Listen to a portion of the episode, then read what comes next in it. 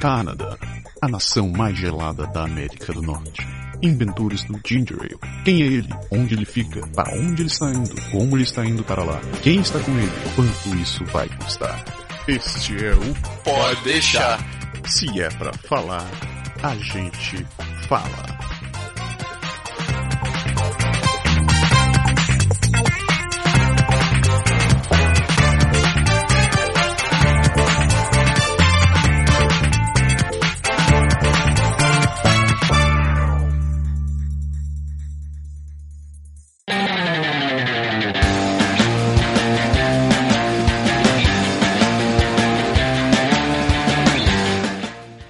Então aí galerinha, tô de volta, Berg Lindo na área, ainda sozinho, dizendo para vocês que a gente ia fazer dois blocos seguidos, ia colocar os dois programas, mas para evitar de ficar muito longo e entender os dois, os dois projetos são realmente bem diferentes, a gente vai fazer um programa diferente na próxima semana. Então você vai escutar ainda eu falando no programa da Dilma que a gente gravou, dizendo, ah, acabamos de falar com, o Meridian e tal, mas isso foi nesse caso na semana passada e você agora vai estar com o programa que eu fiz com a Dilma de Moura falando sobre o projeto dela, que eu também não vou revelar agora, vou deixar vocês descobrirem ainda com essa entrevista. Divirtam-se e até mais.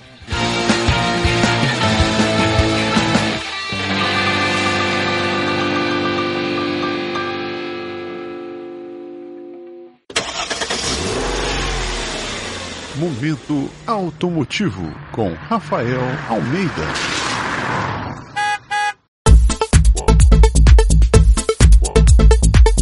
Fala galera, aqui é o Rafa do Automóveis Quebec e vamos começando mais um podcast. Bom pessoal, agora que o verão tá aí, né? Tá aqui enfim. É, não sei se vocês repararam um pouco que tem um monte de anúncio aí na televisão toda hora. Já tem bastante, mas agora tem a impressão que tem toda hora. É toda hora. Ah, o melhor momento do ano, três dias somente, saldo de verão, saldo de inverno, saldo de outono, saldo de abacate. O que acontece? Nesse período agora, de abril, a agosto, setembro, outubro, mais agosto é o momento que as concessionárias, o, o produtor vende mais carro, entendeu? É, é, eles anunciam isso toda hora para incentivar o cliente a ir na concessionária e trocar. Seja por fator temperatura, seja mais chato trocar o carro no inverno, no verão, ou ele quer trocar para ter um carro bom para aproveitar as férias, a realidade é essa. Mas será mesmo que vale a pena? Pessoal, olha, eu estou trabalhando aqui nesse ramo, aqui, aqui com automóveis há três anos. E eu vou ser bem franco para vocês, não existe o melhor momento para comprar um carro. Não existe isso. Ah, eu vou comprar no final do ano, porque daí vai chegar um novo modelo, vou pagar 500 dólares a menos. Dois meses depois, teu carro está valendo 2 dólares, 500 dólares a menos. Então, não, não é isso que vai fazer a diferença. O que eu diria para vocês é o seguinte: existem duas táticas que eles usam muito aqui para tirar, é, atrair é, o cliente na concessionária. Primeira coisa, primeira coisa é o tal do juros 0%. Aí eu não posso dizer que em todas as marcas é igual. Como funciona? Você pode até ver no próprio anúncio, às vezes tem, eles colocam números, né, é, proposições de pagamento, você vai dar uma olhada o que, que é. Ele pega o valor do carro, ele adiciona o, o montante total dos juros por um período de 6, 7, 8 anos e depois divide por zero. E esse montante ele vai te dizer que é uma bonificação. Então o que, que é? Se você pagar à vista, esse carro vale 3.500 dólares a menos. Se você financiar, você vai ter que adicionar esses 3.500 dólares e depois financiar 0%. Bom, não tem, não tem mágica nenhuma aí. O que acontece é o seguinte, você avançou os juros para o banco. É bem simples. Se a história eu pago à vista custa mais barato, se a partir do momento que você perguntou para o teu, pro teu vendedor, fala assim, mas se eu pagar à vista, ele fala, não, se pagar à vista eu te dou 4 mil dólares de desconto. Bom, a, a, a, tá aí a pegadinha. E ele desde o começo, desde o começo, se você reparar, ele vai tentar saber isso de você. Ele vai tentar saber é à vista ou é a prazo. Porque a partir disso, é, ele já vai saber o que, o que ele vai te contar como, como preço. Por que, que eu não acho isso certo? Eu não acho certo porque no começo você já avançou os juros para a montadora. Então, depois de 3, 4 anos, se você decidir trocar esse carro, você já, já absorveu todo esse juros no completo pior ainda do que é, financiar um, uma taxa de juros normal. Vamos falar uma taxa de juros normal aí de 4% ao ano. Por quê? Porque se você pegar essa bonificação de 3.500 dólares no começo e depois de três anos decidir trocar de carro, você não paga os juros pelo período que você não utiliza o carro. Então o que acontece? É, essa história do 0% aí meio que eu, eu, eu, acho, eu acho uma, uma prática errada. Bom, quem sou eu para julgar, né? E outra coisa agora, no momento que eles fazem muito, é a história de anunciar preço baixíssimo. Aí você olha o carro agora novo a 10 mil dólares, 16 mil dólares, 13 mil dólares. Bom, aí chega lá. A hora que a gente chega lá, bom, eu quero esse carro. Ah, esse carro não tem, esse carro vai ter que encomendar, esse carro vai ter que fazer isso, esse carro. O que acontece? Ou é somente uma série limitada que só, só existiu um no planeta. O que acontece? Bom, você já chegou na concessionária. E daí você descobre que aquele carro que é anunciado, aquele preço maravilhoso, ele não existe. Ou ele, esse carro tão maravilhoso como na fotinho, se olha do lado, ele já não é mais tão maravilhoso. Né? Esse carro ele já não tem é, ar-condicionado, alguns não tem vidro elétrico, alguns não tem nada. O cara vai falar assim, ah, mas daí no Brasil era assim, tá? Esquece, não tá mais no Brasil. É, você vai querer um carro com ar-condicionado, você vai querer um carro com alguma coisa. Bom, de, desse preço maravilhoso de 2, 3, de 13, 14 mil, já subiu para 22, 23, 24, que é o preço normal do mercado. Só que o que acontece? Por que, que isso, é, isso, isso, isso é complicado? Quando você está na tua casa, você olha, pô, esse carro aqui é 16 mil dólares. A descrição já não é tão boa no anúncio. A hora que tu chega lá, bom, esse carro já não tá mais tão, é, não é mais tão interessante. Você vai acabar no fim das contas, depois de duas, três concessionárias, você vai decidir por comprar o carro que você queria, com os equipamentos que você acha importante. Só que a, a tua prestação vai se tornar muito maior. Bom, o que, que eles ganham com isso? O que eles ganham com isso é que você saiu da sua casa e você foi para a concessionária. E nesse caminho você já faz aquela imagem, né? Já faz aquela imagem dizendo assim, pô, imagina esse carro novo na minha, na minha garagem. Você já imagina a viagem, você já imagina tudo. E no fim das contas, se você ainda mais falou para sua esposa, você, a sua esposa falou para seu marido, você falou para seus filhos, você cria a necessidade de comprar esse, esse produto que na verdade nem era tão importante para você. Você vai do ponto A ao do ponto B igual, igualzinho, igualzinho, igualzinho. Então o que acontece? Uh, o que eu diria para vocês, pessoal, se vocês estão realmente é, precisando de um carro, é, façam a façam todo o processo de compra de vocês, mas não vão somente embalados dizendo assim, ah, agora eu tenho que trocar de carro porque agora é o momento especial. Não existe. Nenhuma concessionária vai dizer eu quero vender menos em novembro ou eu quero vender mais em outubro. Não. Todo mundo quer vender. Todo mundo, porque todo mundo é é paga comissão. Então o que isso quer dizer? Quer dizer que só façam isso quando vocês realmente precisarem.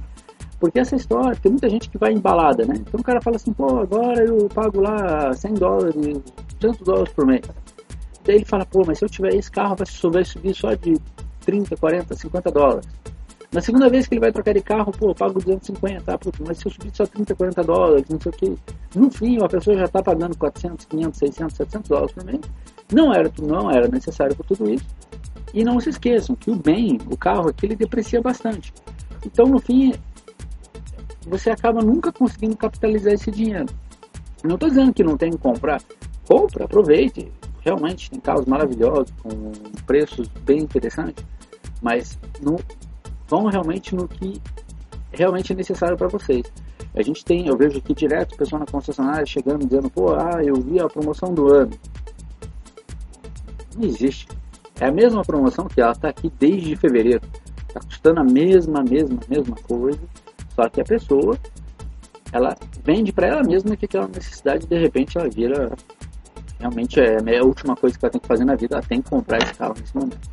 É, galera, é, se é, vocês tiverem algum sujeito aí que vocês acham interessante que a gente aborde, se vocês querem que a gente fale, que a gente pesquisa, pô galera, a gente está aberto aí, escreve pra gente, a gente vai estar tá aí é, fazendo uma pesquisa, esclarecendo as suas dúvidas. É, eu quero agradecer também o pessoal do é, Montreal mesmo que veio aqui, esse, esse, mês aí foi bem legal, a gente teve aí vários clientes de Montreal que vieram nos encontrar. É, temos também o pessoal de Laval, que é, mais uma vez está aí apoiando a gente. E mais uma vez o pessoal de Ontário, é engraçado, né? O pessoal de Ontário também está vindo apoiar o nosso serviço, está tirando dúvida, perguntando.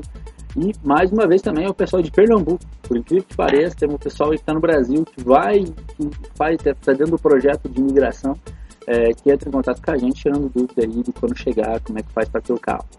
É, estaremos próximo aí, é, vamos, próximo podcast, vamos falar um pouco mais sobre é, financiamento, que sim, é, existe financiamento para recém-chegado, a gente vai estar explicando um pouco mais como é que funciona. A gente já teve, a gente já entregou aí alguns, alguns veículos aí para o pessoal que acabou de chegar e a gente conseguiu aí o financiamento para eles. E, uh, e, é isso aí, pessoal. Então eu, digamos aí que hoje é, estamos aí complicando mais uma etapa. Faz quase um ano que nós estamos com o nosso, com o nosso site, então a gente está bem feliz aí com o nosso projeto. E é isso aí. Vamos aí, é, pode contar conosco para o que precisar. E entre em contato www.automóveisquebec.com. Isso aí, muito obrigado passe um bom fim de semana. Tchau, tchau. O Momento Automotivo é um oferecimento de automóveisquebec.com, o maior site sobre veículos da comunidade brasileira em Quebec.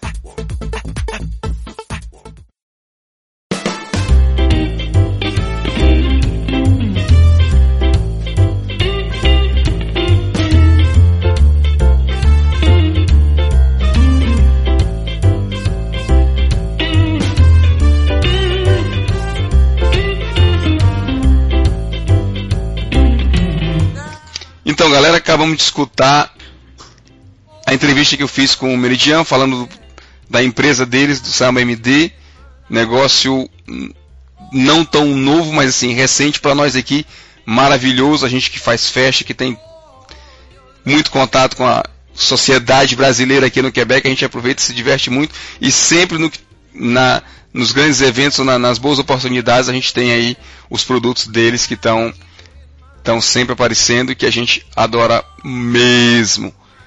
E, como eu tinha prometido, agora a gente vai falar, vai mudar completamente, radicalmente de assunto. Eu vou apresentar para vocês nossa amiga Dilma, a Dilma que é esposa do Meridian e que, além de todo o suporte, tudo que ela faz no meio do, da história do negócio, tem projetos pessoais e um deles muito interessante ela vai contar para a gente agora aqui nessa entrevista. Pode deixar. Então, Dilma, boa noite. Boa noite, Berg. É um prazer estar aqui com você e para quem escuta o canal. Beleza, beleza. Então, começa como eu fiz com, o Meridian, começa me falando um pouco assim. O Meridian falou da, da história da vinda de vocês, da história do, do acidente e tal. O que, que você pode adicionar, assim, falar de você mesmo e, e assim, um pouco da, da, sua história em relação à, à vinda de vocês para cá e o que, que você o que, que você descobriu, o que, que você acha, o que, que você acha, como está vendo essa vida de vocês aqui, coisas assim. É, assim, em primeiro momento eu, eu gostaria de falar que eu sou é, de uma família enorme, grande, do Nordeste, todo mundo, os brasileiros sabem que antigamente as famílias do Nordeste de fazenda eram famílias gigantes quase, né? De 13, 14, 15 irmãos. Com certeza. Então eu sou dessa família. Então eu sou a décima segunda de 13 filhos. É, cresci numa família cercada de valores e princípios, assim, mesmo temos um, laços fraternos muito fortes entre a gente, de respeito, solidariedade. Todos somos vivos, graças a Deus. Meus pais nos deram, sempre tentaram nos dar uma boa educação. E eu cresci vendo meu pai como agricultor, minha mãe também ajudando, falando que eles trabalhavam para que a gente fosse para a escola e chegasse até a universidade. Uhum. Eles, eles, não queriam que a, é, que a gente fosse privado do conhecimento intelectual e, e, do conhecimento, sabe? Então isso foi um grande, grande exemplo de vida para mim. E como eu sou uma das mais novas, o meu irmão mais velho, eu, quando eu nasci, eu tinha 19 anos. Então, assim, é, meus irmãos mais velhos eram tipo minha referência de determinação, de perseverança, assim, eu achava eles como um super-herói, assim. Era inspiração então, mesmo, né? Era. Então, assim, nesse sentido, acho que essa minha mudança para cá foi a continuação daquilo que eu cresci quando criança, de lutar pelos projetos pessoais com determinação, perseverança e fé. Mudamos para cá em 2008, o Meridian já deve ter contado a história, uhum. ele sofreu um acidente, breve, é, nesse período, no, quando nós começamos o nosso processo de imigração, eu estava desempregado no Brasil, então eu estava trabalhando numa escola grande, particular no Lago Sul, chama é, Maria Imaculada, Escola Maria Imaculada no Lago Sul. É, Para quem é de Brasília, fica ali próximo ao Mackenzie ali. É, gostava demais do ambiente de trabalho, da minha vida ali, tinha um, bons alunos, é, um bom relacionamento com, com o pessoal, tanto do trabalho quanto dos meus alunos. Logo que eu cheguei aqui, é, então, ou seja, eu trabalhava bastante Meridiana, eu falei assim, olha, aqui eu trabalho, você vai estudar idioma. Chegando lá no Canadá, a gente vai trocar um pouco. Então eu vou estudar o idioma e você vai trabalhar. E aí, com um acidente, aconteceu completamente. O nosso plano não foi, as coisas não aconteceram como a gente tinha planejado. Então, breve, eu tive que fazer tudo sem falar nada enquanto eu estava na cama, com a perna toda mobilizada. Foi muito difícil para mim. Confesso que foi assim, eu tive um suporte muito grande de um amigo meu chamado Martana Liberté, ele morou na Amazônia mais de que 10, 12 anos, então a gente tinha um vínculo, eu sempre trabalhei é, para a Igreja Católica, nível CNBB, Conferência Nacional dos Bispos do Brasil, depois trabalhei na nível nacional, nível missionário, é, mas eu trabalhava na parte administrativa, assim, sabe, nesse suporte, assim. E depois é, para um organismo ligado ao Vaticano, que era as Pontifícias Obras Missionárias no Brasil. Então, assim, eu tinha esse conhecimento, sempre estava com contato com, os, com as pessoas do Canadá, os padres ou religiosas ou leigos que ia para o Brasil, eu estava dando esse suporte. E então, ele, ele era padre em Montreal, no caso? É, então, ele, como ele morou no Brasil mais de 12 anos, nesse, quando a nossa vida ele estava em Montreal, ele nos deu um suporte, né, ainda mais com a queda do Meridiano, como eu não sabia falar nada, ele, ele, viu que era necessário me dar um suporte quando ele me viu entrando para comprar a nosso, nosso colchão, nossa cama numa loja, e eu cheguei lá tentando explicar para o vendedor que eu precisava comprar um colchão. E você sabe que colchão... E você sabe que colchão em, em francês. Mas é pouco, é. É pouco. Aí os vendedores começaram assim a entrar na minha, perceberam que eu tava viajando um pouquinho assim, só no idioma, e eles começaram a me dar corda. Aí eu pergunto assim, mas pra que, que você precisa de um colchão, né? Aí eu uhum. ah, eu, eu, preciso, porque meu marido precisa, ele é muito grande, então ele precisa de um colchão bem grande. Aí assim, eles se acabavam, né? Os, os vendedores, aí eu percebi que tinha uma coisa errada. Aí o Matan tava atrás de mim morrendo de ir. Aí eu falei assim, não, acho que eu vou ter que, realmente vou ter que te dar um suporte entendeu? É, aí assim, eu fui comprar um. Aí o Meridiano precisava de uma transpirante, tá? Porque vocês sabem, quando a gente vem de avião, a gente tem que jogar tudo, essas coisas assim fora no avião. Então, o nosso antitranspirante foi jogado fora para dar uma né, na fôndega na hora de embarcar. E ele falou assim: Dima, você tem que ir na farmácia, comprar um antitranspirante e tal, porque ele tá, como você sabe do acidente, ele ficou mobilizado, completamente uhum, mobilizado. Uhum. E aí eu fui à farmácia comprar. Você pensa, Berg, eu não sabia falar nada, não sabia escrever nada, nem francês, nem inglês. Eu chego lá, eu tentava assim, tipo, no visual mesmo, sabe? Aí eu vi um negócio de Dove, igual muito parecido com o transpirante é, inodor, inodor que eu recebi uhum. no Brasil. Rapaz, eu falei assim, que legal, tá na promoção, um dólar. Aí eu comprei dois, sabe? Acho que, olha, Meritinha, isso aqui é muito bom no Brasil, só que no Brasil uns 10 reais, aqui tá nem um dólar. Tá, barato, né? Barato. Tá, aí eu já tava começando a minha francesização, já, já tinha, eu já tinha montado apartamento o Padre Natan, ele tinha dado um suporte com a comunidade, que ele vivia numa comunidade missionária que recebia leigos e tal. Foi muito legal. Então, assim, ele, todo mundo foi muito solidário para me ajudar a montar apartamento e tal. E aí a gente já estava nesse apartamento, eu já tinha começado minha francesização. E aí eu, tá, debaixo do braço, passei talão de transpirante, o meridiano também, e não sei o que, ele tinha uma consulta ao médico, eu fui para minha francização. E aí eu liguei para ele. Eu falei assim, meridiano, eu acho que tem algum problema com esse produto que eu comprei. Ele falou assim, inclusive eu ia te ligar agora para falar sobre isso. Ele perguntou por quê, ele falou assim, ele, cacete, o, o pelo do meu braço tá duro. Eu falei assim, tá espumando aqui. Eu falei assim, aí ele foi olhar, ele falou assim, você comprou laquei pra cabelo. então, assim, eu passei por essas experiências bem, bem... Rapaz, eu andava assim, você já viu aquele é, você já viu assim, cachorro louco fica babando? Assim? Meu braço parecia assim, sabe aquele negócio assim? Ah, é assim, eu já passei por isso aqui, essa minha odisseia.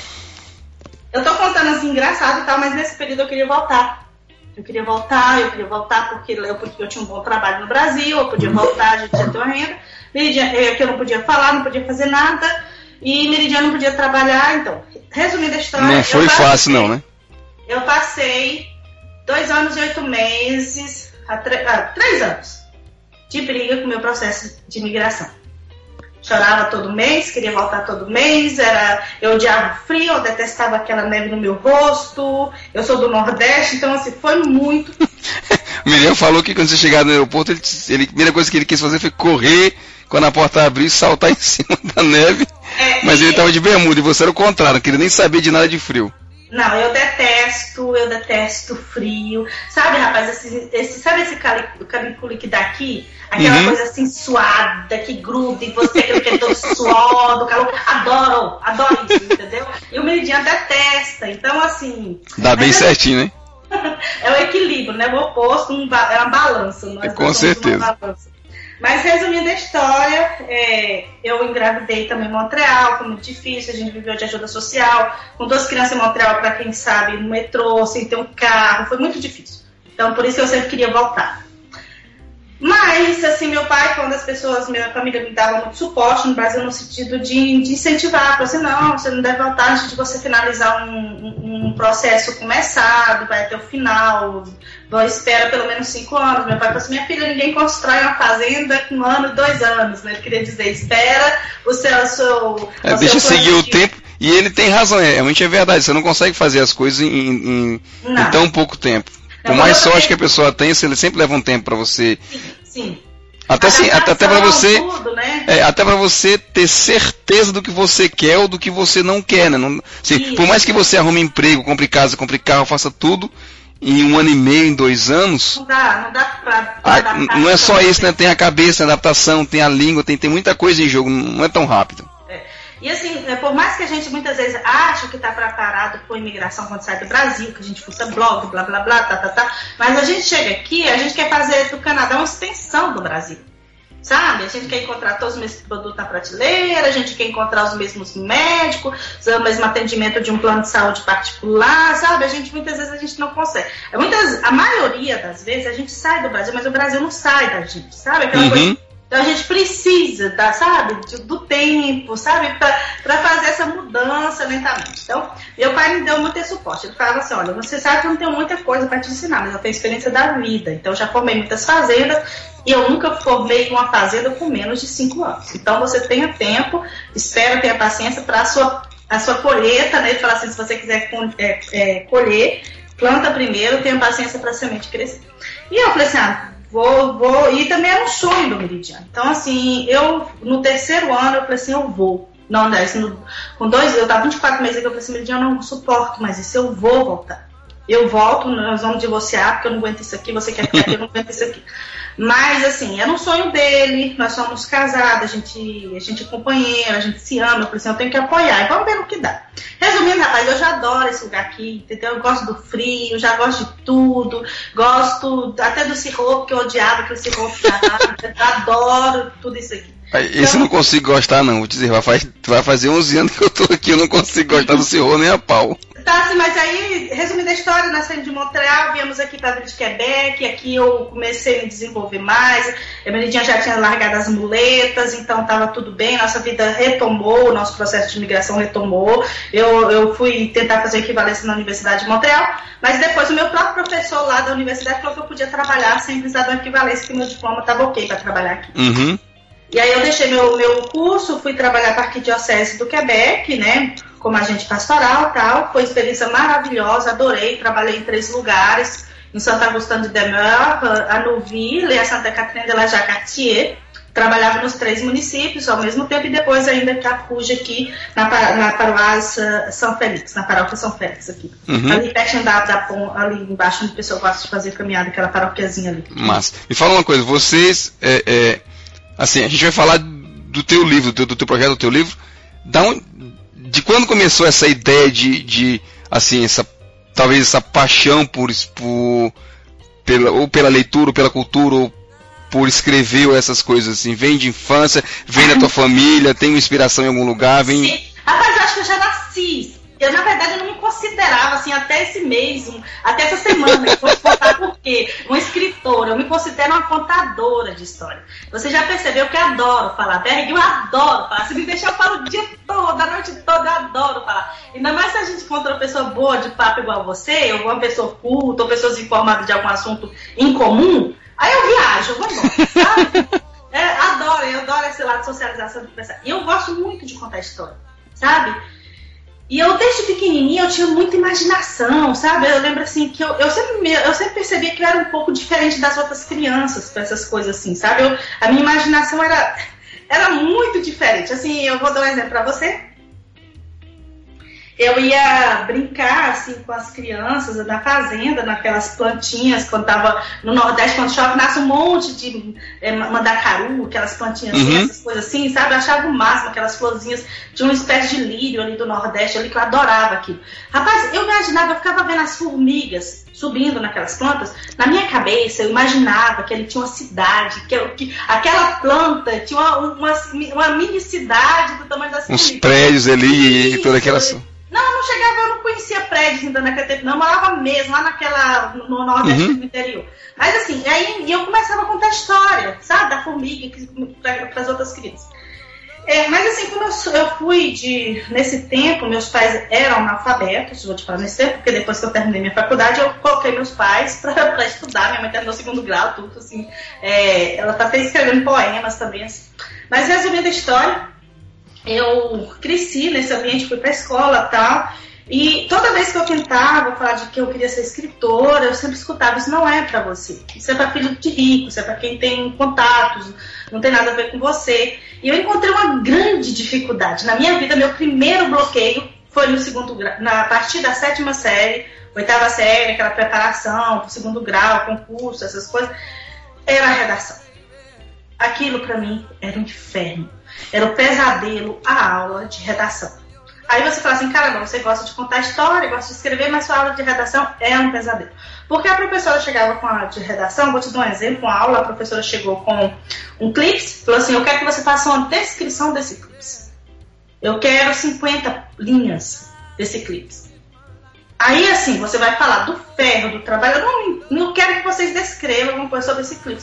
Rapaz, eu não queria falar do clipe, eu queria falar da Copa, sabe? É, tava passando a eu queria falar de alguma coisa, eu queria, sabe? Minha cabeça tava, tava tendo a, a guerra uma guerra aí na, aqui na Europa, ali perto de Medjugorje, naquela região ali da Europa do Leste ali, sabe? Eu queria falar disso, eu, eu queria falar do que os jornais estavam falando, sabe? Sempre era aquilo, assim, sabe? Eu, eu queria, e aí eu me limitava... Você não, não queria se limitar com, aquelas, com aquele tema Exatamente. fechado que a escola estava impondo. Isso, então resumindo, eu nunca fui boa de redação.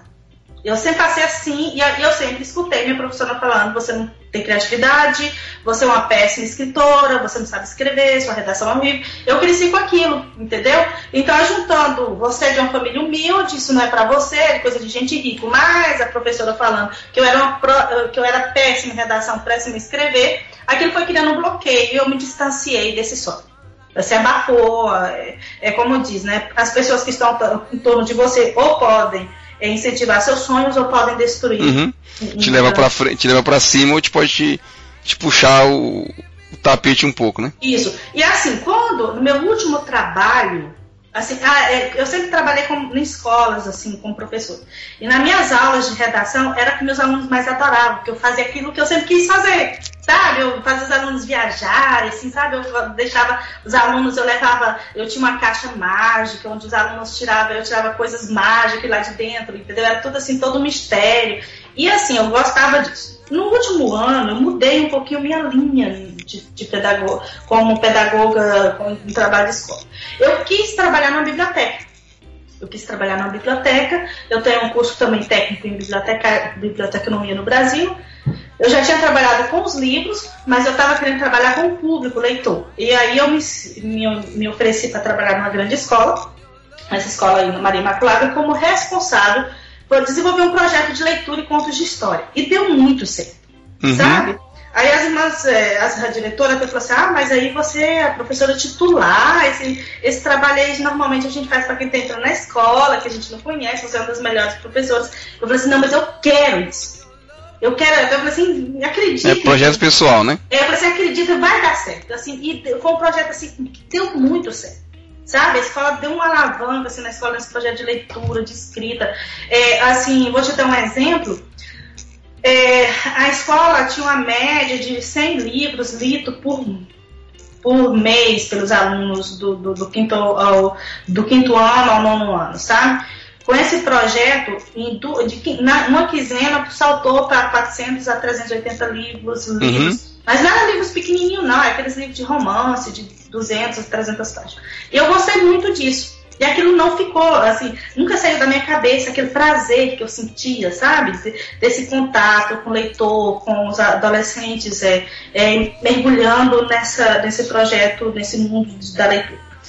Quando eu, nós mudamos aqui para o Canadá, nunca estava na minha cabeça que eu iria escrever meu primeiro livro, não estava no meu projeto, pessoal. O primeiro livro não, que, eu, que eu tenho impresso, é esse aqui que eu estou te mostrando aqui, que é a primeira nota. Uhum. É, mas eu já tenho outros livros escritos. Eu tenho um romance de 250 páginas que está no pendrive até hoje guardado, nunca mostrei para ninguém, que foi quando eu fiquei grávida da Vitória, minha filha mais nova, que eu tive uma cesárea assim um pouco delicada, eu tive aquele repouso, fiquei em casa cuidando do meridiano com cirurgia da Vitória recém-nascida. Eu não podia sair muito de casa, não tinha o que fazer, eu sou uma pessoa muito dinâmica, eu gosto de estar fazendo sempre alguma coisa. E aí eu falei assim, o que é que eu vou fazer agora? Eu não gosto dessa neve, eu não tenho carro, eu odeio esse frio, meu marido não tem dinheiro, tá sem trabalhar. De duas coisas, uma. Ou eu vou ficar aqui dentro de casa chorando, dando uma de coitadinha, dizendo, ó oh, minha vida, ó oh, vida, ó oh, céus, o que é que eu tô fazendo? Ou eu vou entrar numa depressão, ou eu vou fazer alguma coisa. Eu fechei os olhos e falei assim, o que, é que eu mais gosto de fazer? O que, eu, o que, é que eu sempre sonhei de fazer na minha vida? Assim, se eu tivesse 80 anos, o que, que eu ia fazer agora? Eu assim, ah, eu aprendi a bordar, tal, mas eu odeio bordar, não gosto disso. Ah, também poderia pintar, não, mas eu não tenho saco para esse negócio de pintar, não. Aí eu falei assim, eu sempre quis ser escritora. Eu vou escrever. E aí, durante esse período de que eu fiquei com a Vitória ali, eu escrevi meu primeiro romance de 250 páginas, que logo vai estar sendo editado também. E aí foi assim que eu comecei. Aí eu vi que eu era capaz, sabe? Que realmente eu, eu, eu Então, na verdade, a primeira nota não é o primeiro. não é a tua primeira obra, assim. Assim, editada não. Pois é, assim, você escreveu ela e depois veio a ideia de escrever esse livro que foi lançado agora. É, assim, eu escrevi esse livro, como eu te falei, esse romance, ficou ali guardado tal. Eu nunca tive um feedback de ninguém sobre essa obra, eu mandei algumas pessoas dar uma olhada, mas nunca tive um retorno, assim, que, que me desse ânimo de continuar essa obra, sabe? Uhum. Mas e eu, eu não desisti dela, não. Só que eu queria trabalhar. Só que como eu fiquei muito tempo com ela adormecida, perdeu aquela, aquele entusiasmo de ficar trabalhando nessa obra. E nós montamos, resumindo a história, todo esse processo todo, a gente montou a empresa e tal, e a gente passou um período um pouco assim difícil, atendendo as permissões, era fiscalização, um monte de coisa da empresa, e a gente não podia estar trabalhando como a gente, que era o nosso projeto inicial, que era a fabricação e distribuição em grupo, uhum. sabe? E aí eu fiquei aqui dentro de casa um mês, eu falei assim, agora, o que, que eu vou fazer? Aí eu falei assim, vou voltar. Meu, eu falei assim, se não der certo a empresa, se tá tudo errado agora, eu deixei meu emprego para investir na empresa, o que, é que eu vou fazer? Aí eu falei assim, se der tudo na merda. Opa, que é uma entrevista, né? Eu... Pode falar, não tem problema não. Mando, solta o verbo.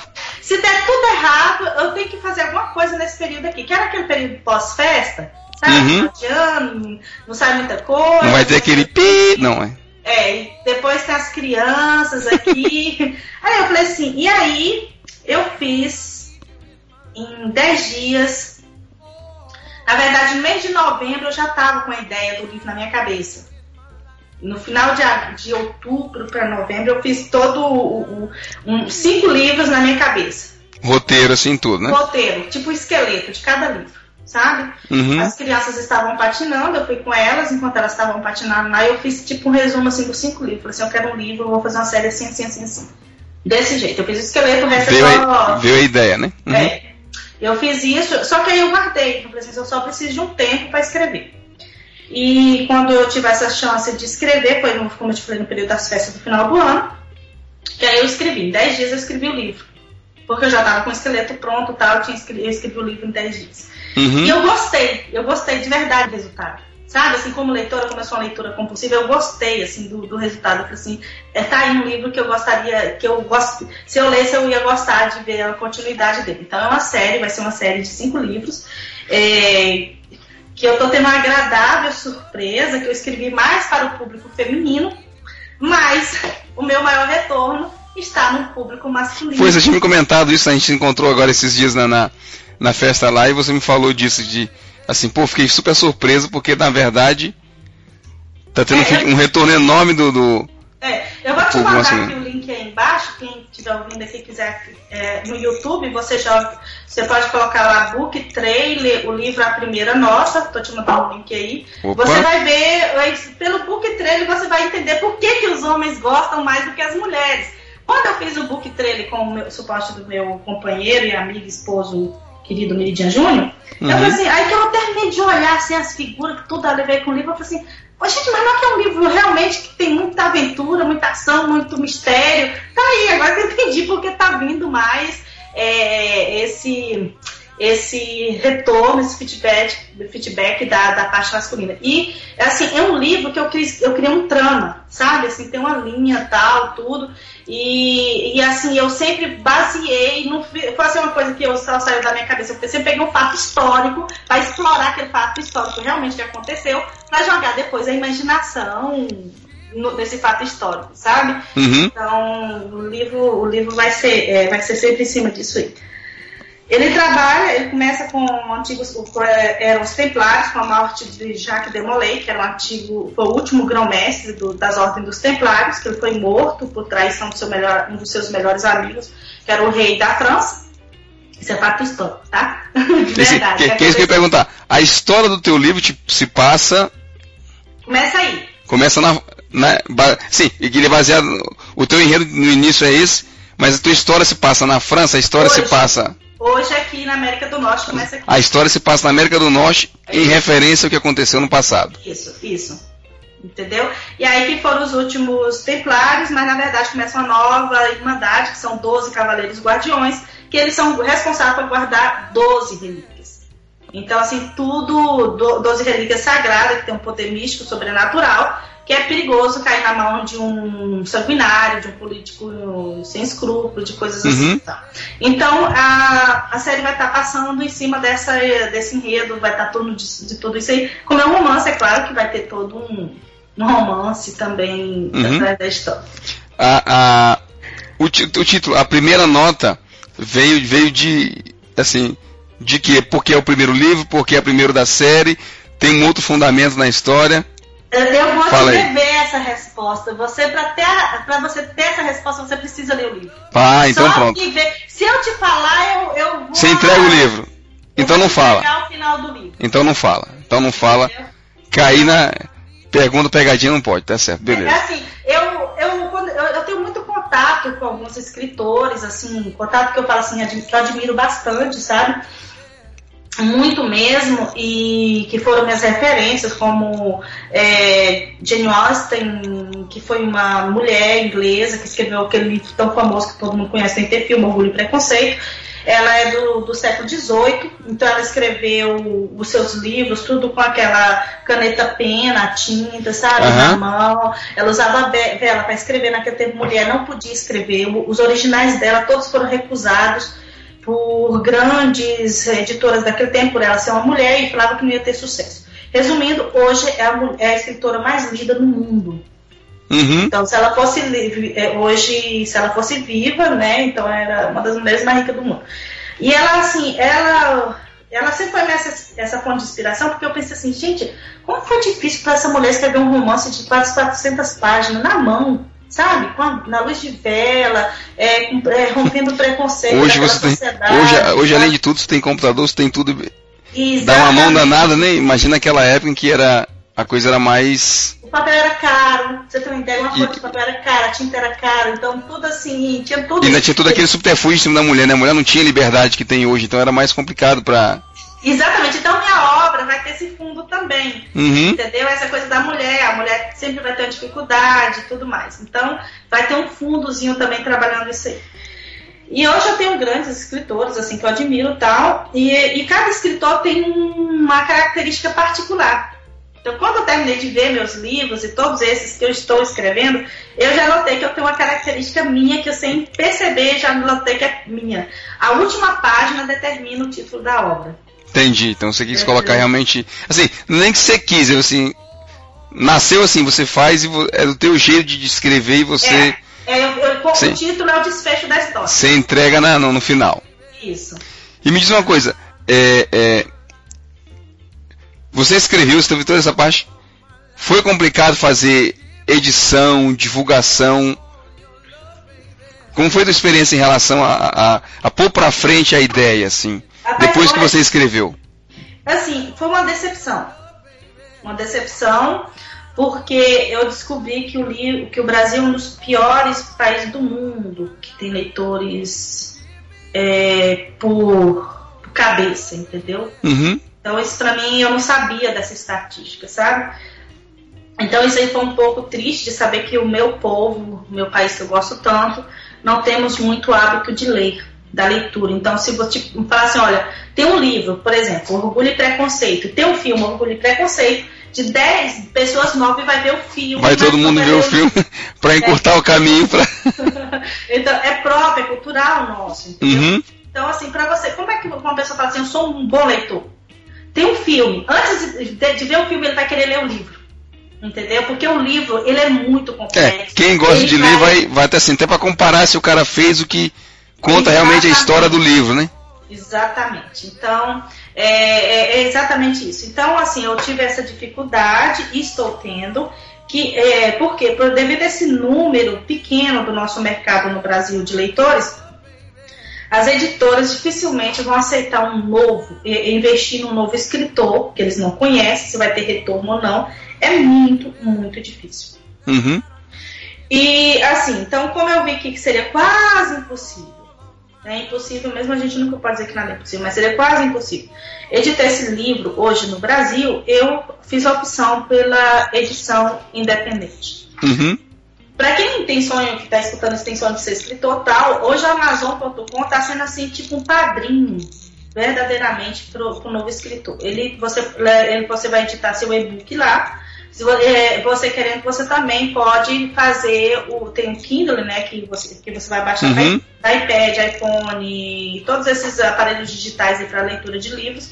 E depois você também pode pedir impresso o mesmo livro. Eles vão entregar na sua casa o livro impresso sabe? E isso aí, por exemplo, esse livro aqui que eu tô te mostrando, se fosse uma editora hoje eu não estaria com meus livros aqui na mão. Então, assim, isso foi pelo Amazon.com, que hoje tem muitos escritores, né, que tá, tá investindo nesse campo.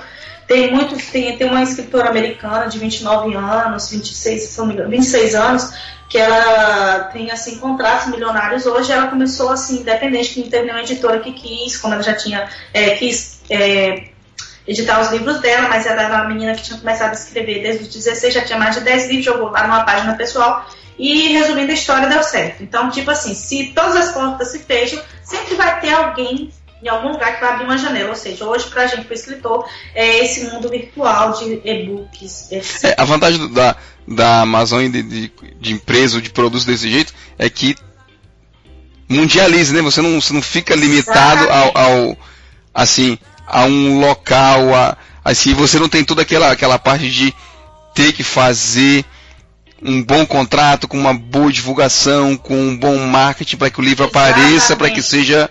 Assim, e especialmente no Brasil, como você disse que o número de, de leitores não, não, é tão grande como deveria, dada a população que a gente tem, acaba tendo. Assim. Você acaba tendo realmente que apostar num outro, num outro caminho. Né? É, assim, então foi assim, eu tive. Agora, o que é, qual é a dificuldade hoje de um, eh, de um escritor independente? É que você tem que fazer tudo sozinho. Sabe? Você tem que ficar pensando na divulgação. Porque qual é o legal do escritor? É ele escrever, inventar a história dele, entendeu? Você não divide, é, as editoras e o resto era, era exatamente para te dar esse suporte para fazer a outra metade do negócio, vamos dizer assim. Ah, aí, exatamente. Agora, como que você tem que fazer tudo sozinho? Graças a Deus que eu tenho uma pessoa da informática em casa, meu esposo, né, que me deu uhum. todo esse suporte. Ele fez a capa para mim, ele fez a diagramação para mim do livro, senão eu teria que ter pagado alguém. Eu deveria pagar alguém para fazer a capa, a diagramação, todo esse processo todo. Eu fiz tudo, assim, eu fiz algumas coisas eu, eu mesma criei, tipo assim, a minha mesma autobiografia eu mesma fiz ali. É, vocês vão perceber que minha, a minha biografia tem dois, quatro, cinco linhas, justamente porque eu que escrevi, eu não gosto de falar muito a nível pessoal, assim, eu resumi mais ou menos o auto. É, quando eu escrevo sobre mim, eu tenho dificuldade de escrever sobre mim. Muito. Uhum. Eu sou, enquanto eu tenho a facilidade de falar, eu tenho um bloqueio de escrever Mas é, sobre é a questão, é a questão da, da talvez da criatividade Você gosta de falar, de, assim, sonhar e de falar uma coisa, quando você fala de você, não se encaixa muito é, nisso. É, não, exatamente. Inclusive, assim, até uma pessoa, eu tive assim, muitos feedbacks de leitores que me conhece, que conhece por. Assim, que uma das coisas que eles viram assim, nas personagens dos meus livros é que elas são totalmente independentes, têm personalidade própria, característica própria, que não tem ligação com a minha pessoa, com a minha história, sabe? Uhum. E é que é fácil você jogar Sim, a imaginação. Você não está nos livros, na verdade. Não, não estou nos livros. Então, assim, é, você pode ver os livros, assim, tá toda. E o Amazon.com, assim, o Meridian fez toda essa diagramação que eu tô te mostrando e tal. Uhum. E a editora que faz isso. O ruim é que eu tenho que ficar fazendo a divulgação. Então, assim, meus, eu não tenho quase leitores ainda, porque eu não, não é, é, tudo muito novo, eu não sei que canal usar para divulgar essas coisas e tal. É, já, é um já, tá, já tá fazendo um com a gente aí, vamos, se Deus quiser, vamos botar esse bicho aí Brasil afora para que o pessoal quiser ir atrás e a gente vai, vai ajudar a divulgar. É, assim, eu tive leitor que até falou assim que ele que eu não sabia é, que tem assim que ele vai falar muito do, do desse lado de lealdade, fidelidade do, de, dos cavaleiros, né? Que tem uhum. muitos movimentos no Brasil que trabalham muito esse lado do Jack Demolay, que fala muito sobre essa lealdade. Então, essas pessoas também podem encontrar nesse livro qualquer coisa sobre a história que se identifique. É, uma coisa assim, por exemplo, essa semana eu tô tendo uma agradável surpresa e não é. Vou explicar uma coisa para você. O, um dos melhores países do mundo para um escritor, assim, que dá suporte para o escritor, é o Canadá. Aqui a gente tem um retorno de 70% do livro que a gente vende, sabe? Aqui em Espanha. Então, assim, o Brasil eu recebi uma proposta hoje de uma editora no Brasil, eles estão super felizes lá, falando assim, olha, você foi selecionada, a gente gostou muito da sua obra, é incrível, a gente quer trabalhar com você, e você vai ter assim, olha, é, a gente vai divulgar o seu livro, mas não é só isso, você vai ter a chance de ganhar 10% de, da sua obra, de cada livro vendido. assim, entendeu? Essa é a realidade do mercado brasileiro. Uhum. O autor, ele ganha, ele ganha 10% daquilo que ele fez, 90% fica. Para a editora. É, é para editora e por afins, né? Que faz cada. Uhum. Aí é, é, é, um pouco desestimulante, assim, você vê esse lado assim, você fala assim, meu Deus, eu tô aqui no Canadá, eu recebo 10, 70% do que, né, minha obra, meu trabalho. E lá, assim, eles falaram com tanta ênfase, olha, ainda você vai receber 10%. Como se fosse um prêmio se, de, se, se considere muito sortudo, né? Exatamente porque eu sou escritora nova e que tá na lei, senão ainda ganharia menos, né? Então, tipo assim, eu fiquei que.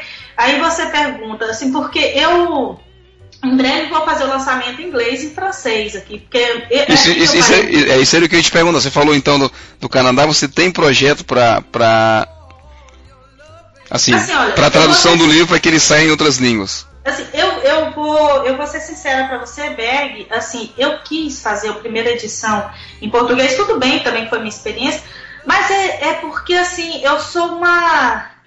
uma você já viu aquele brasileiro crônico? Que a gente sempre tem esperança que a coisa vai mudar? Então, eu sou essa, entendeu? A coisa está encrostada, assim, que eu acho que sempre tem esperança que alguma coisa vai mudar no meu país, que vai dar certo. Então, quando eu falei assim, ah, vou fazer a primeira edição, vou fazer, claro que eu vou fazer em português, é meu país, eu tenho meus ex-alunos, tenho minha família, eu quero apostar que vai dar certo, blá blá. Assim, essa sim foi meu pensamento. E, rapaz, não teve, assim, nada no Brasil, uma biblioteca, não teve nada que falasse assim, olha, muito bem, você fez um livro, mas vamos te dar suporte. Não teve isso. Aqui, quando a biblioteca ficou sabendo que eu estou escrevendo a Casa de Cultura ficou sabendo que tem um escritor aqui, eu recebi visita na minha casa. Vai fazer, olha, nós vamos arrumar um salão para você, você vai fazer um lançamento, você vai fazer nota, noite de autógrafo, nós vamos fazer banner, a gente vai divulgar o seu trabalho, você é um artesão, você é um artesão, você é uma, uma artista do nosso meio, da nossa cidade, nós vamos incentivar, então a biblioteca vai ficar à sua disposição, nós vamos deixar, vamos divulgar dentro da biblioteca o seu livro, nós queremos que você entre em contato com a Casa da Cultura, que tem projeto do governo que vai incentivar você a continuar escrevendo. É, assim, ele, é, é ele, apoio à, cultura realmente. Né? A cultura. E você entende porque, porque praticamente todos os alunos aqui leem, sabe? E não é, e não é nem a língua deles, né? Imagina. Nem a língua deles. E aí, assim, outros já começaram a falar, não, mas a gente pode abrir as escolas secundárias aqui para você fazer apresentação, começar a ter a feira do livro, já começaram a falar essas coisas. Eu falei assim, bem, eu não estou no Brasil hoje, infelizmente, eu não moro lá. Como é que eu sou um, um escritor independente, como é que eu vou divulgar meu trabalho nas escolas? Eu não posso ficar fazendo viagem todo mês para divulgar meu trabalho. Como eu não estou tendo resultado até agora como eu esperava no Brasil, eu talvez nos meus próximos volumes, eu não sei se eu vou continuar fazendo só o primeiro lançamento em português ou se eu já vou cair de. de, de, de, de língua estrangeira. Uhum. É, diretamente no francês ou no inglês. E se acontecer isso, eu vou fazer isso com grande pesar. Porque eu acredito muito no meu país ainda, sabe como tipo, eu sou, uma, sou uma pessoa, uma brasileira crônica. Mas vamos ver, até lá muitas coisas podem mudar. Eu estou tendo um, uma agradável surpresa, que eu não esperava essa por exemplo, eu não esperava nunca que uma editora fosse me fazer uma proposta, mesmo que tenha sido um pouco indecente. Mas, assim, porque ainda tem outro monte de condição. Por exemplo, olha, como você é escritora muito nova, você tem que é, é, é divulgar, a, dar um jeito de vender os 500 livros, tá, de, de 1.500. Assim, é bastante da gente dar. É, é, é bastante. São muita, é muita exigência, como assim. Além disso tudo, eles não querem ter muito trabalho, né? Além de ficar com quase com, com o bolo quase todo o, o esforço é seu, entendeu? É, exatamente. Se vira e arruma dinheiro para nós. Você que trabalha para mim, na verdade, né? É, mais ou menos, ficou mais ou menos assim. Então, assim, mas vamos ver aonde. Eu gostaria muito, de verdade, de fazer uma parceria no Brasil, teria esse sonho. Gostaria muito de receber um e-mail, um, um suporte de algum escritor, um jornalista no Brasil que pudesse dar esse suporte, divulgar a obra, é, que eu pudesse continuar sonhando que, meu, que, que alguma coisa vai dar certo no Brasil. Não uhum. vou desistir do, do, do, de continuar trabalhando voltado para o meu público brasileiro, não vou. Eu sou brasileira, não posso negar aquilo que eu sou. Mas não vai, nem por isso vai fazer, me impedir de ver outro. De ver lógico, a vantagem de você estar no mercado, assim, como a gente falou, da mundialização de tudo, é que sim, nada te impede de você fazer a tua obra em português, de, de lançar as versões em inglês, francês, um pouco importa Exatamente. o idioma para que até assim você tenha mais chance de, de expandir o teu, a, a, tua paixão mais longe, né? É, exatamente. Então, é, então essa é uma história que está começando. Eu espero que seja um começo de uma história de sucesso, é o que eu espero. Se Nós não, também, com mim, certeza. Senão, para mim já é um sucesso o fato de, de realizar um sonho. Isso para mim já é um sucesso. Você então, realizar seu sonho já é um, uma, uma semente plantada. Com certeza. Teu livro está na Amazon, então? No Amazon.com. Tem okay. no Amazon.com.br também. Tá? Tem o Kindle e tem a parte impressa também. Quem quiser, só pedir, pedir para fazer a, a, a, entrega em casa. Você tem, é. tem os links, de da. da... Tenho. Da coisa? Te... Ma manda para mim que a gente divulga na página do, do programa também. Tá. Eu tenho um blog. Assim, eu não sou uma pessoa muito de blog, assim, por enquanto, né? Mas eu acho que talvez eu desenvolva esse lado aí. É, quem quiser dar suporte, divulga o vídeo do meu é, book trailer, é, clicando lá no, no, link aí do YouTube, vai estar tá dando suporte, porque tem muitas editoras, principalmente grandes editoras, eles olham assim quais são os escritores independentes que estão tá mais tendo o retorno do público uhum. aí para fazer o investimento. Isso aí. Então isso aí já é um grande suporte. Eu vou. Então, assim, eu tenho o meu blog, é Dilma Demora, e tem meu Gmail também, que é dilmademora.gmail.com, que é o que eu faço contato nesse, nesse universo como escritora. O teu, o teu blog, ele tá em, em... Português por enquanto. Uhum. Mas é assim, ele é, ele é no, no, no Google, no, você tem um... É, no Google. Se você jogar, eu vou te dar aqui agora é, o link para uhum. você divulgar aí. É no blog Deixa eu ver. No blog é no, no Google. Só um minuto que tá bem endereço aqui. Como eu te falei, eu comecei agora, porque dizem que todo escritor tem que ter um blog, senão eu ficaria sem essa parte aí, porque é algo, é um mundo um pouco novo para mim. Uhum. Vou te mandar o link. link. E Isso. todos, todos com, assim, olha, todo comentário, todo feedback, positivo ou negativo, me- já me dão um grande suporte, porque eu quero leitores, independente se vai gostar ou não da minha obra, leitor é um leitor e, e tem esse retorno, é, é gostoso como escritor ver o retorno de alguém que está lendo é a sua obra, e ainda mais que é o primeiro livro de, de cinco que virão. E isso faz com que a gente possa estar vendo como é que vai, vai dar continuidade ao trabalho. acabou de chegar aqui, beleza? Então, galera que está nos ouvindo, o- essas informações da Diva ele vai estar disponível na, na página do Pode Deixar. A gente vai colocar sobre a matéria, então as referências vão estar lá. Mesma coisa como a gente fez para a história do, do outro projeto de vocês, que é o SamMD. Mas aproveitem, a Dilma faz esse trabalho de coração, eu conheço, eu sei que ela é, sim, gente, além de ser gente muito boa, tem paixão no que faz e se dedica. E de quem a gente já ouviu, já teve comentário, realmente a obra tá tá bacaninha, bacaninha mesmo. Obrigada, Berg. É, agradeço todo o apoio da comunidade brasileira. E precisando de qualquer coisa, pode entrar em contato no meu e-mail, que, como eu disse, Dilma Demora, tudo junto, Dilma D, é, o, o D é mudo, tá? Dilma Demora. É, tá aqui o link do Amazon.com para comprar o. para quem tiver interesse de adquirir o livro. Beleza. Tá anotado, a gente vai divulgar com certeza. Minha amiga, obrigado pelo papo, foi muito bom. Quando você escrever mais, quando você tiver com as suas outras obras prontas, outras versões, você volta, a gente divulga, você manda pra nós. A gente vai falar. E quando esse romance, esse primeiro que você escreveu sair, de repente a gente bate um outro papo e você fala dele também. Sim, quando fizer o lançamento também em inglês e francês, a gente volta a ter um papo com você, que eu posso também fazer um feedback, como é essa duas realidades, ter experiência dessa duas dessa realidade. Sim, com certeza. né?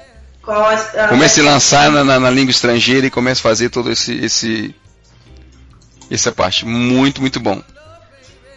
Então, é, para quem está aqui no Canadá, está nos Estados Unidos, eu vou mandar o segundo link, que é o do Amazon.com. O primeiro que eu te mandei é para quem está no Brasil. Isso eu vi do, do companheiro, eu já vi aqui. Uhum. Tá certo? E também tem o livro impresso, esse último. É, é R$ 2,99 o, o e-book. Não é tão caro assim, então eu penso que ninguém vai ficar nem mais rico nem mais pobre se, se acreditar e incentivar um pouco aí nessa obra, R$ 2,99 o e-book. É, e o impresso é 8 dólares e 9 centavos. É um pouco mais é, devido ao papel, como é, vai chegar Uhum. em casa. O primeiro, o, o livro, o livro é, é impresso. Quem, o pessoal que está que, que está, por exemplo, aqui no, no Quebec, no Mont- Montreal, no Canadá, em geral, ele encontra onde? Você tem é Também sobre não- encomenda ou ele está em alguma livraria sobre encomenda? Como é? É, sobre encomenda no Amazon, por enquanto, né? Esse é o último que eu direto no. Amazon você pode escolher a opção então de dizer que é o livro impresso. Exatamente, no Amazon.com. .com. Uhum. Tá? Você vai colocar, jogar lá a primeira nota, que é o nome do livro, ou se não, Uhum. de, de uma demora. E aí vai. Esse último link que eu te mandei aí é exatamente para o, a, para a compra impressa aí nessa Uhum. parte. Beleza, E eles beleza. entregam em casa. Tá bom? Maravilha. No Brasil também tem leitores que estão comprando, que já receberam mesmo em casa, tudo normal, só pedir, chega em casa direitinho. Maravilha.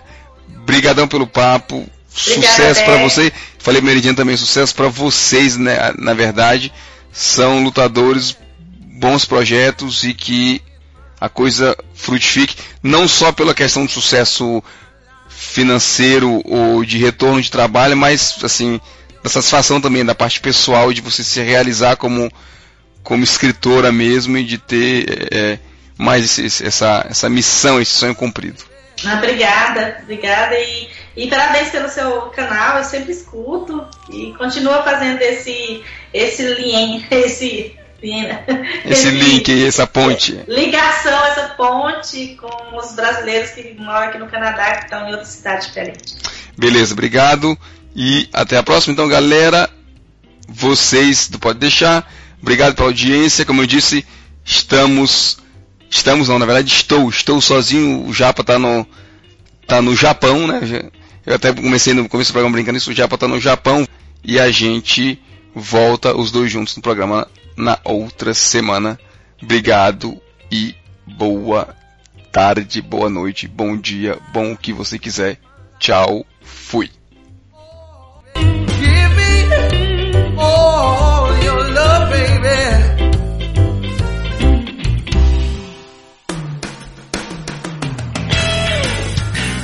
O Pode Deixar é criado, produzido e improvisado todas as semanas por Massaro Roche e Lindoberg Gonçalves. O Pode Deixar foi gravado e produzido em Quebec City, Canadá. Envie seus comentários e sugestões para podeixar.podeixar.com ou acesse nosso website www.podeixar.com ou ainda nossa página no Facebook